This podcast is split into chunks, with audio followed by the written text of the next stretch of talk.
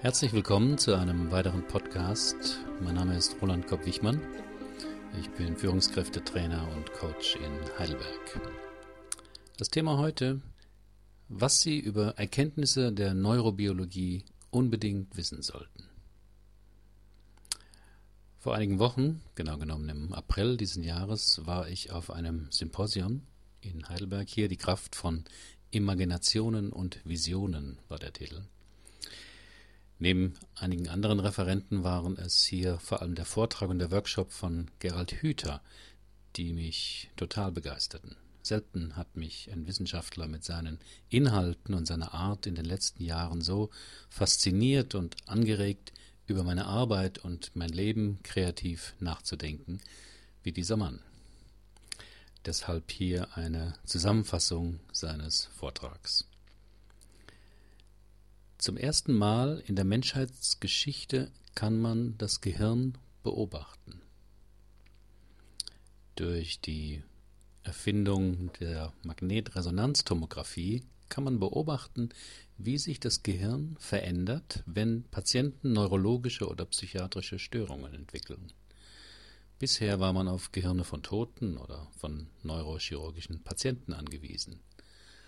Auch die in einem Gehirn ablaufenden Erregungsprozesse können jetzt durch diese bildgebenden Verfahren als funktionierende Aktivierungsbilder dargestellt werden. Mit anderen Worten, man kann beobachten, wo es im Gehirn flackert, wenn ein Mensch spricht, an sein Lieblingsessen denkt oder seine Hand ausstreckt.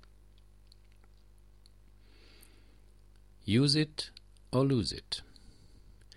Dieser Merkspruch, der bisher mehr für den Körper und die Muskeln galt, hat auch für das Gehirn große Bedeutung. Unser Hirn ist eine Baustelle, ein Leben lang. Wie wir es benutzen, hat einen entscheidenden Einfluss auf dessen strukturelle Ausformung.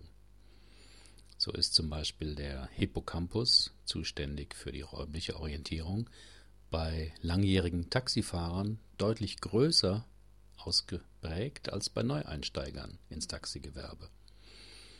Ebenso beobachtbar war bei britischen Jugendlichen eine sich ständig vergrößernde Region im motorischen Rindenfeld, das für die Daumenaktivität zuständig ist. Die Lösung das häufige SMS-Schreiben hatte seine Spuren im Gehirn hinterlassen. Lernen muss unter die Haut gehen. Unser schlechtes Abschneiden bei der PISA-Studie und die dafür bemühten Erklärungsmuster zu frühe Selektion in weiterführende Schulen etc. kann aus neurobiologischer Sicht überdacht werden. Denn damit ein Mensch, Kind oder Erwachsener etwas lernt, braucht es neben der Wissensvermittlung vor allem eine Aktivierung der emotionalen Zentren im Gehirn. Das ist einer der Gründe, warum man Kindern nicht die komplizierte Bedienung eines Handys oder des PCs beibringen muss. Sie lernen es, weil sie dabei emotional stark beteiligt sind. Auch die Verbreitung von Computerspielen und die daraus möglicherweise entstehende Sucht zeigt, zu welchen intellektuellen Ausdauerleistungen Jugendliche fähig sind, wenn sie sich emotional angesprochen fühlen. Eine mangelnde Begabung oder die Reizüberflutung der heutigen Zeit in den Köpfen der Schüler, so lautet die unbequeme Botschaft der Hirnforscher an die Bildungspolitiker, Lehrer und Erzieher und auch an viele Eltern, sind jedenfalls nicht die Ursache der sich ausbreitenden Bildungsmisere in unseren Schulen. Der Pädagoge Heinrich Roth sagte schon 1958, es kommt nicht darauf an, die Kulturgüter weiterzugeben, sondern den Geist, der diese Kulturgüter hervorgebracht hat. Was in unseren Schulen, die ja eher Pflichterfüllungsanstalten sind, aber noch viel zu oft weitergegeben wird, ist das Kulturgut. Zum Beispiel Schillers Glocke, die binomischen Formeln etc. Aber nicht der Geist, der diese Kulturgüter erschaffen hat.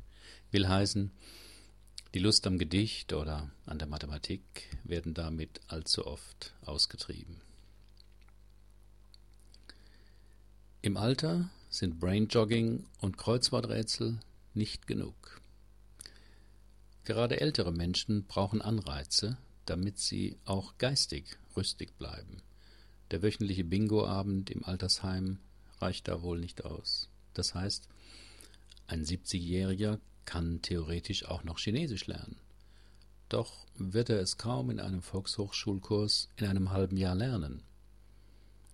Verliebt sich dieser 70-Jährige jedoch in eine junge Chinesin und siedelt mit ihr in ihr Heimatdorf, wird er in einem halben Jahr die fremde Sprache gelernt haben.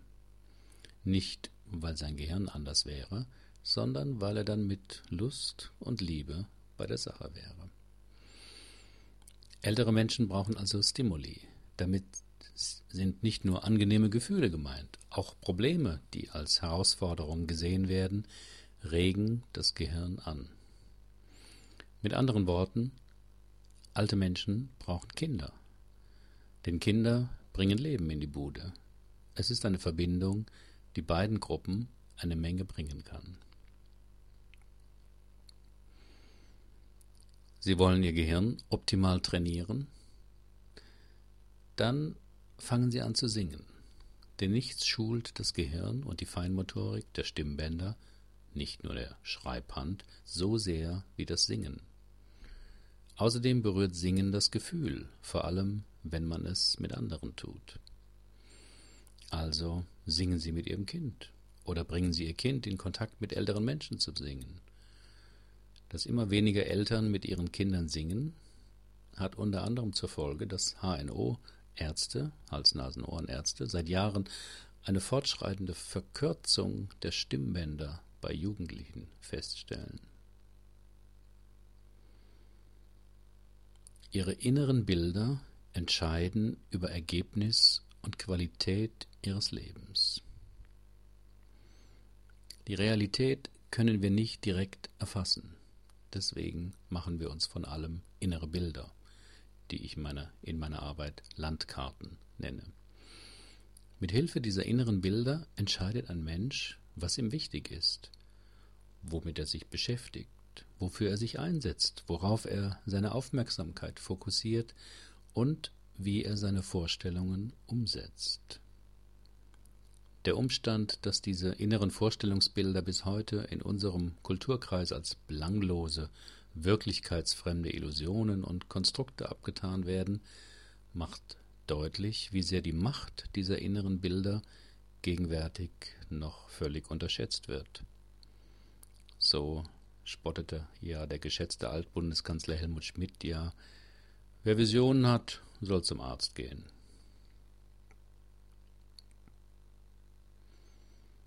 Führung, Weiterbildung und Coaching sind wirksam, sofern nun die Erkenntnisse der Neurobiologie haben auch Konsequenzen für die Arbeit von Führungskräften, von Trainern, von Coaches. Denn alle drei Berufsgruppen wollen ja in ihren Mitarbeitern, Teilnehmern oder Coaches etwas bewirken, wollen also, dass der, diejenigen etwas lernen und in ihr Verhaltensrepertoire übernehmen. Alle diese Interventionen in dem jeweiligen Bereich führen, wenn sie effektiv sind, auch zu einer Neuordnung und Umformung der Struktur und Funktion, also der inneren Organisation des Gehirns. Wie diese Interventionen beschaffen sein müssen, steht weiter oben in dem Absatz über das Lernen. Sie müssen unter die Haut gehen, müssen also herausfordernd, aber auch bewältigbar sein und müssen gleichzeitig die emotionalen Zentren im Menschen ansprechen. Mit bunten PowerPoint-Bildchen oder abgedroschenen Phrasen schafft man das nicht als Führungskraft. Ohne die Arbeit von Gerald Hüther damals zu kennen, habe ich deshalb vor einigen Jahren meine bis dahin mehr methodisch orientierte Seminararbeit völlig umgestellt. Statt mit bis zu 16 Teilnehmern in zwei Tagen verkaufen oder kommunizieren zu trainieren, arbeite ich heute mit maximal sieben Menschen in drei Tagen in einem längeren emotionalen Prozess an den Fähigkeiten und Barrieren der Teilnehmer. So viel zu den Thesen in Kurzform zu Gerald Hüther. Ich empfehle sehr seine Bücher Vielen Dank für Ihre Aufmerksamkeit. Bis zum nächsten Mal.